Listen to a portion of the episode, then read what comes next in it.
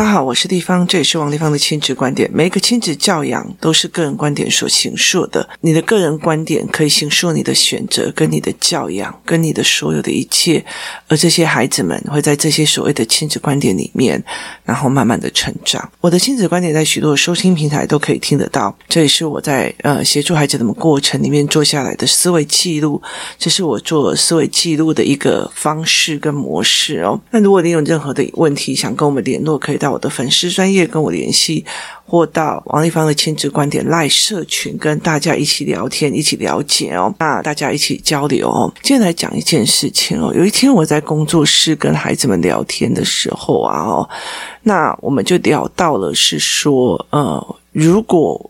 因为我们那时候忘记我们是聊到什么，我们在讲问题处理的这个教案，然后那时候我们在讲到油品哦，就是呃为什么会有油，然后油在做什么，就是说煮饭一定要放油这样子。那有些人以前的人为了要油，所以他们用的是猪油或者是怎样。那这时候有一个小女生讲猪油脂肪很高呢。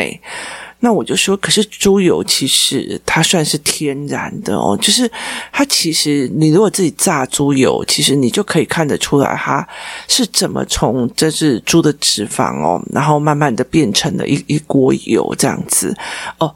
那时候我们这阵子，因为我们常常会一起出去嘛，哦，然后我们呃去的一家店，我们常去的经过的一家店，我们都会在那边吃饭。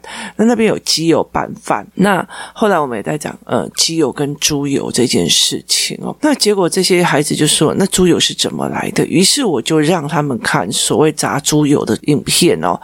那 YouTube 里面有两种影片，你如果写炸猪油，它有一个是呃我那时候选的是阿基斯的，那阿基斯实。他那时候，他要做炸猪油的这一件事情的时候，主持人去拿到了一小碗猪板呢，就是猪板油的这个块的部分，然后就跟他讲说：“哦，我找了好久才找到这样一块哦，这么小的一块。”然后另外一个是中国的一个影片，他是一个呃，他们也是一个厨师哦，叫王刚的，他的那个猪板就是一大片哦。那呃，后来他们就开始做炸猪油的这件事情，那我就让他们快转看，看完以后呢，他。其其实就是猪板，把它放到那个种锅子里面，然后去小火加热，然后慢慢的就是油就会一直出来。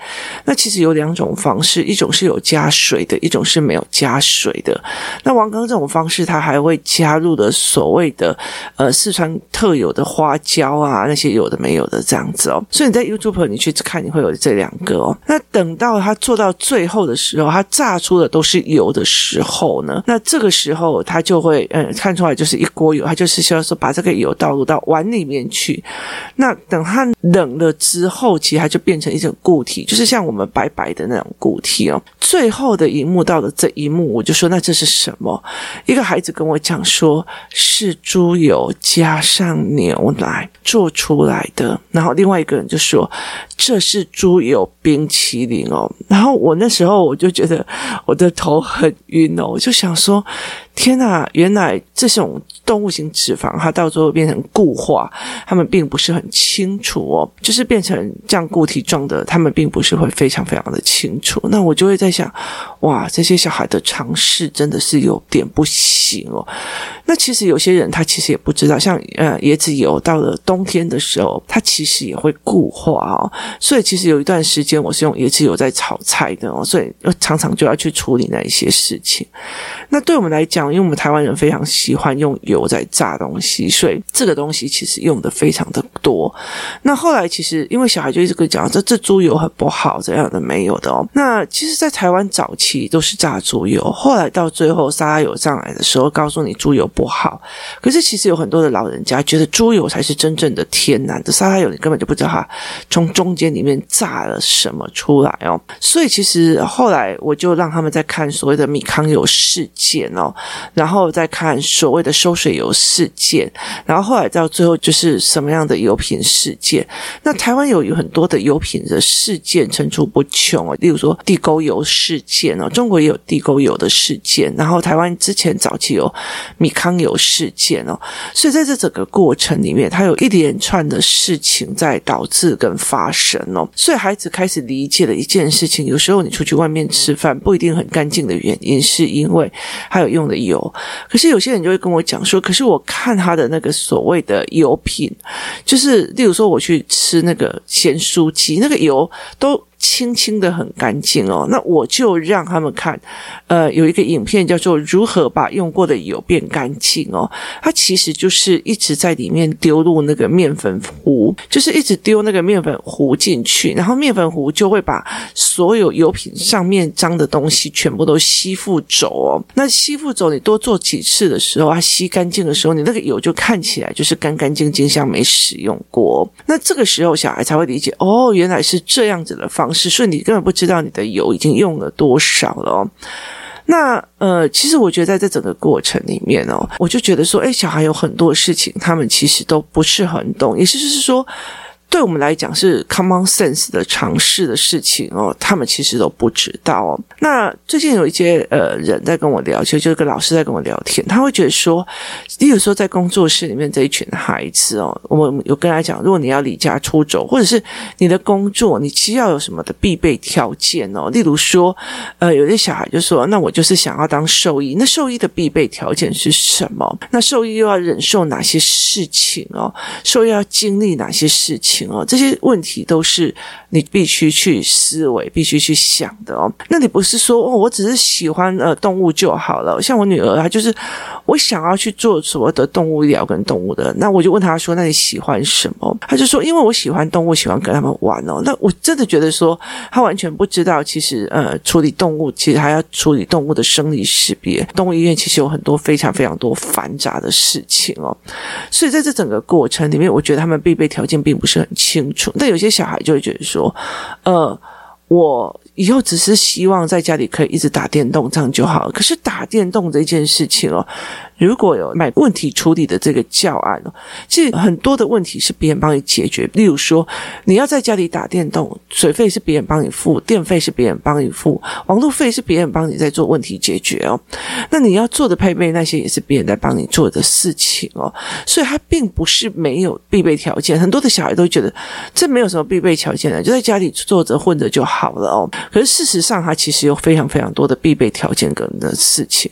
可是孩子没有这样的思维，他们没有这样的所谓的 common sense 哦。那对我们来讲，其实我们也是这样子长大的。我觉得老实说，我们也是这样子在长大的。例如说。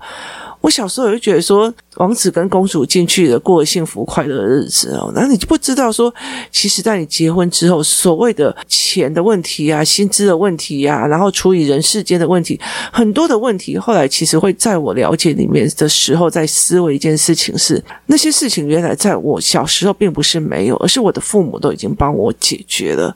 所以，我们那时候会过着很天真无邪，不知道人间苦难跟人间事情哦。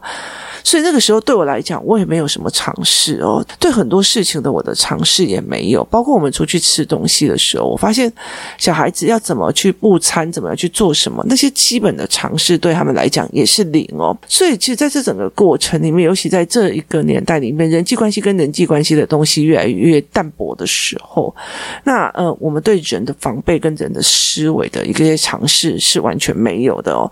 那以现在很很重要一件事情来讲，如果我今天有有一个国外的 offer，就是有一个国外的人来跟我讲，去那边工作就可以有月入二三十万或四十万。那我当然会心里在想说，那我凭什么？就是我去到那边英文可不可以？那为什么我不需要自己找房子？然后这些所有的东西都必须要重新的去思维这一块哦。就是你要不要自己去做这一块的思维模式？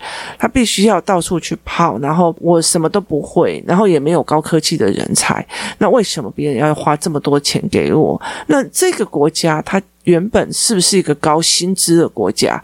那如果它并不是一个高薪资的国家，为什么要聘请你这么贵的人来哦？以泰国来讲好了，以泰国来讲是说，如果我去泰国开一个公司，我开了一个公司之后，例如说我是王立芳嘛，那我就要找一个人来帮我，可是。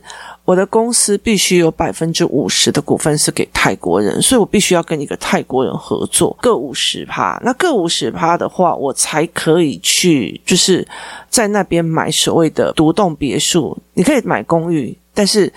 呃，只有公司才可以买别墅，就是有土地的大片土地的。好，那你去那边之后，如果我要聘请一个台湾人，我就要再聘请一到两个泰国人，我才可以聘请一个台湾人。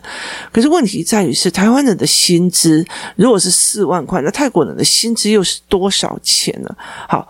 这个东西其实你要去权衡说，我今天请这个台湾人来，我要负担的两到三倍，而且我请了一个人来，我在泰国的公司法里面都要请到两到三个的泰国人。那以这样子的比例来讲的话，那我要去权衡嘛？那想想看，是说，那如果我被一个人请过去的时候，我就要四五十万。就是一个月二十万，那他要请多少人才平衡？那他们那边的薪资是不是这样子？我都可以请呃泰国的人帮我做，那我为什么要请你哦？所以在这整个过程里面有非常非常多的思维要去考，你的尝试有没有？还是别人说哦，那个跟你讲啊，我那个谁谁谁朋友说在那边很好赚哦，那个谁谁谁回来就买什么什么好，那是不是真的？他是不是合法的？就是。你有没有办法有那个尝试去判别哦？那如果你的尝试越来越少，那你就没有办法去思维这件事情哦。像如果你们有买 MJ 的那个超级数字力的线上课程，就是知识卫星的那个线上课程，他在一刚开始有在讲哦，曾经呃中国有个瑞幸咖啡，它的股价飙得非常非常的高，但是当你可以去看财报，你可以去看它的数字力的时候，你就可以看到它的毛利率只有。六，那毛利率只有六。如果以呃做餐饮业的尝试来讲，你的人事、房间、成本开销，你的成本就是三十三趴。意思就是说，你的成本，你开这一家店每天的成本，你赚的钱有三十三趴要去付房租、人事、食材、电费、水费。好，你有三十三趴要去负担这个，你每一杯只赚六趴，那怎么可能？可是问题，它怎么股价可以？飙到这么的高，也意思就是说，如果你觉得，诶，我看他，哦，他有利率六趴，诶，还好啊，你看他至少还有六趴，比那个银行还要好。那可是你有没有想过？它以餐饮业的常识来说，那基本的开销是三十三趴，所以它这六趴根本就没有办法去 cover 它的支出，所以它一定是倒。可是有太多的人觉得哦，瑞幸咖啡的呃股份很好，所以就一直一直一直一直在买。那也就为什么在讲说尝试这件事情是非常非常的重要的。尝试这件事情非常重要，小孩没有尝试，他就会觉得，哎，人家说什么什么，可是人家说什么什么什么。所以其实后来我如果我有在工作室陪那些小孩的时候，我大部分的方式就一直在走尝试的方式在走哦。以香港的教材来讲，它有尝试科，可是它的尝试科其实已经比台湾好很多，但是它至少有尝试科哦。可是我们没有尝试科，所以对很多的事情来讲，我们都是知识。式的惯养这一部分，所以导致其实很多的孩子基本的基本的尝试能力不够。可是当他基本的尝试能力不够，就会又被我们认为这类人给那北吧。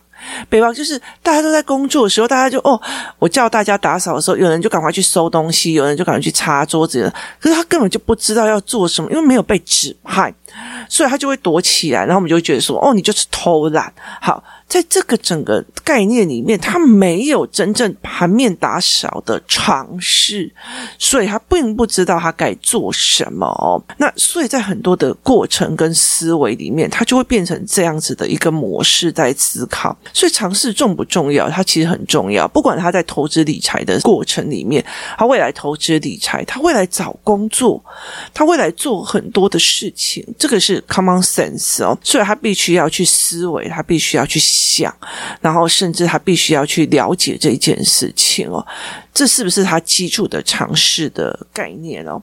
所以在这整个过程里面，我会开始传达这些所谓的尝试课的概念给这一群小孩们，怎么去想这件事情，怎么去做尝试的这一块的思维模式哦。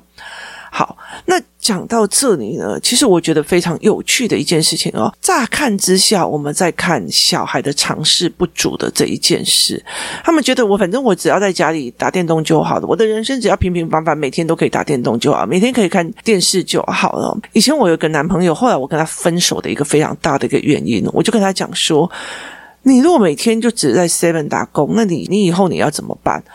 他就跟我讲，我只要有一碗卤肉饭跟电视就好了。我每次等下只要看电视，真吃卤肉饭就好。我就说，那水电谁付？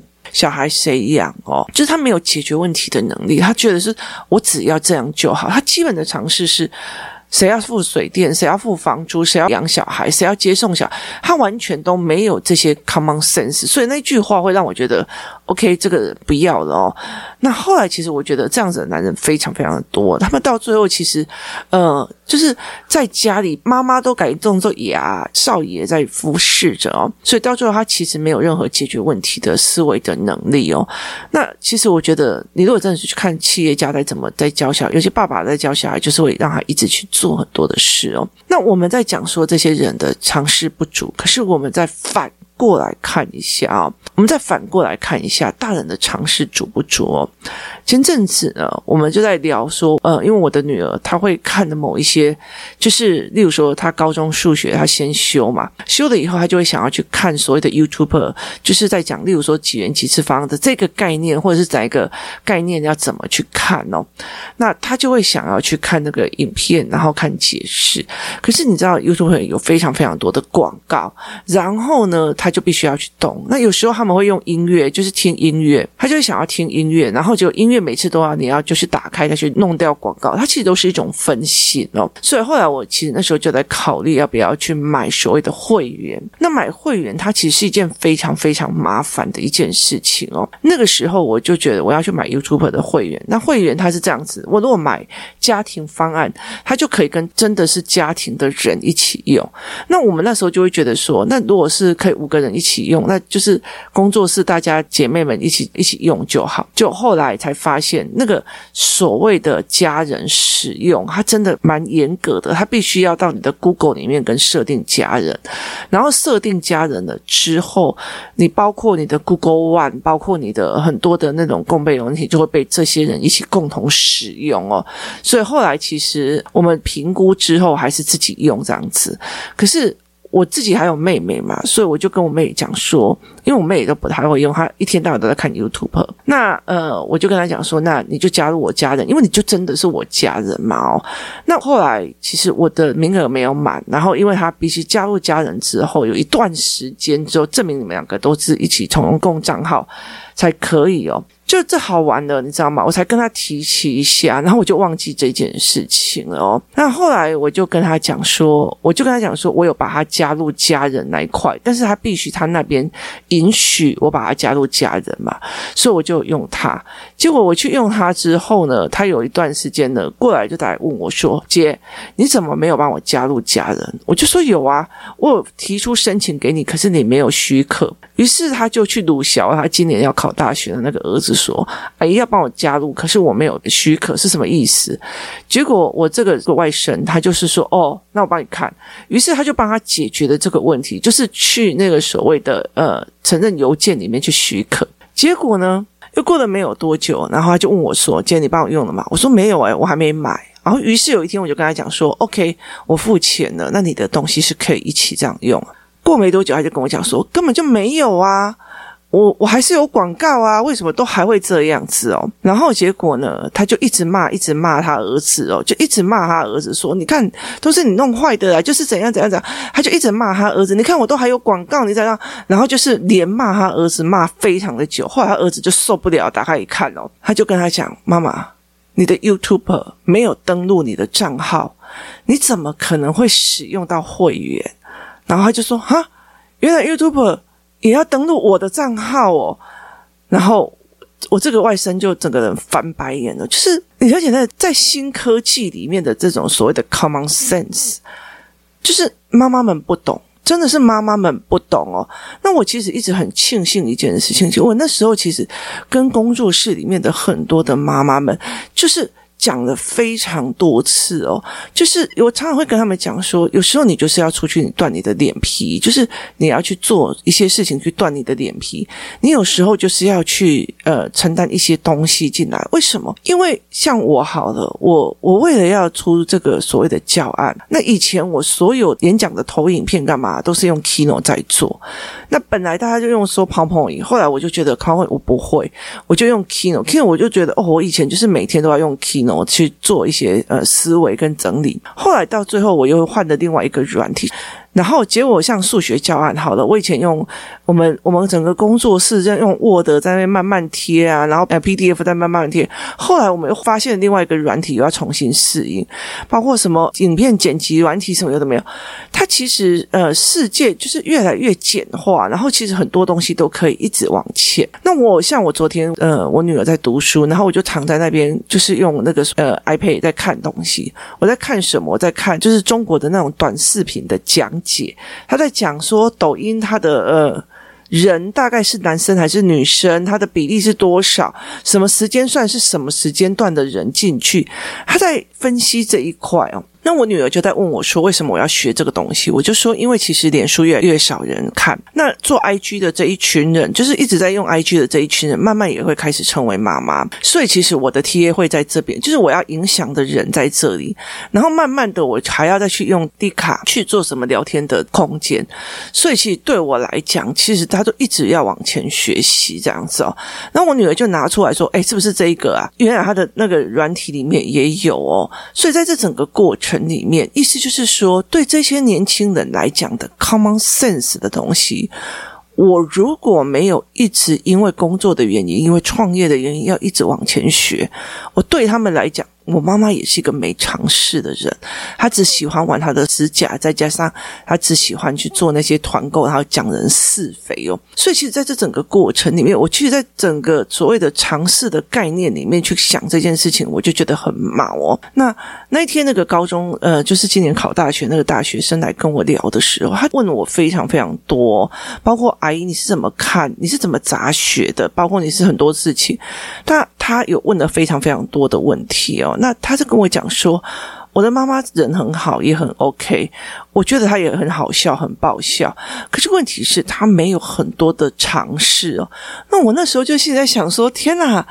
就是原来现在的大学生已经开始觉得他妈妈没有尝试，那个尝试其实对这个妈妈来讲是新知，是新的知识，是新的技术，是极新的知识系统跟新的概念。那这个孩子为什么后来一直问我的一个很大原因，是因为那一天我带他们所有的小孩去山上吃饭，我一个人一带五个小孩，有大学、高中、国中小学中年级跟小学低年级五个孩子。我们那天去的是一个，呃，里面有羊驼养的一个羊驼的所谓的咖啡厅。那我就跟他们讲说，星期四晚上，星期四的晚上，然后傍晚，因为我之前在那生活过，所以我就知道他其实租这样一块。我们本来那时候也在想要去租那边的房子，租那个一一块是一个月是十六万的一个所谓的美军基地的房子，一个是十六万。然后我们就开始在算他们的餐厅里面一共有多少人，然后他们还要养两只两坨，呃，水费。电费什么有的没有，就开始一直算算算算。可是那一天晚上，只有我们这一桌，我们的消费是两千六百块。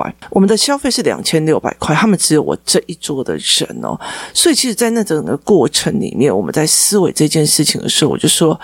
这样子，他其实要俩登波 day，就是利用假期的人要够多，才可以 cover 到平日你一定要营业的这个状况哦。所以，我们其实那天在聊这件事情的时候，我这个呃外甥忽然就觉得说，阿姨可以聊的东西太多，于是沿路就一直问，一直问，一直问，一直问哦。然后，所以对我来讲，我会忽然觉得一件事情：如果我的孩子越来越大的时候，我是不是对他们来讲，我也没有属于他们年轻人的 common sense？所以这个东西其实让我觉得非常非常警惕的，就是你对你来讲说，这些小孩是没有什么常识，他不知道猪油冷却之后，它就是白白的一坨，他竟然会把它说成是冰淇淋。可是这些小孩就想啊，你弟看你都听不懂哦，你是怎样啊？然后，甚至他们会像我女儿会问我说：“啊，我用这种在做档案，那档案是怎样？”然后我就说：“哦，你要并排，然后你要加什么？然后色层是怎么样？然后图层又是该怎么思维？”我就让这个孩子去学去思维哦。所以在这整个过程里面，我就开始在教他这一块哦，提供他这样的思维跟这样的思维模式。他就觉得哇，妈，你怎么都懂哦？可是有很多人的跟我讲说，我妈又不懂，问她干嘛，她也不知道哦。后来在了解一件事情，对我们来讲，这群小孩没有常识，在他们的眼中里面。请你也不要变成一个没有常识的父母哦。其实我觉得在这整个过程里面是一件非常有趣的一件思考模式哦。我现在非常感谢，其实我常常那时候会在跟很多的妈妈在讲，我其实不需要很多你们的帮忙哦，我可以自己找员工，我可以自己在做什么。可是当呃我提供一个环境，让你们可以一边育儿一边学东西，一边把事情做，然后让孩子知道你在解决问题哦。要不然的话，其实我觉得，就像如果我真的要在经营一个很大一个公司，我早不需要时间到了就要去接小孩，时间到了小孩就在旁边乱来乱去，然后在那边把东西都弄坏，然后你还要去处理他们的事情，我不并不需要变成这样的空间哦。如果真的需要的话。比较轻松，我就找一个助理来我家，这样子这件事情就可以做好了。可在这整个过程里面哦，我们去怎么去看一个人，怎么去思维一个人，其实是很重要。有时候我真心觉得说，如果你要兼顾妈妈，然后又要跟兼顾一些事情，我真的会常常觉得说。像工作室里面很多妈妈，就是兼着开始学，开始看事情，开始弄懂一些事情，这才是一个非常非常重要的一个概念哦。当你是示范给孩子在看，你越来越往前走的时候，他会觉得我可以回去问妈妈，这件事情也非常重要。我们觉得孩子常识课不足，孩子也认为。我的父母他也不懂，他们的常识也不够。对于国中生、高中生来讲，非常 common sense 的事情，我妈妈一点都不懂，所以我妈妈没有办法给我任何的帮忙。她不懂我接下来要做什么作业，她不懂我接下来要干嘛。例如说，像我的女儿，她要做报告的时候，她可以问我，然后问我的时候，我可以教她跟。你又在打电脑，你就在看电脑哦，你一天到晚在用电脑，你在跟电脑跟人家聊天哦，其实对他们来讲也是一件非常大的困扰。我们也在做所谓的简报，我们也在做很多的事情哦。我们觉得没有尝试，或许他们也觉得我们没有尝试，亲子的落差就在这里。今天谢谢大家收听，我们明天见。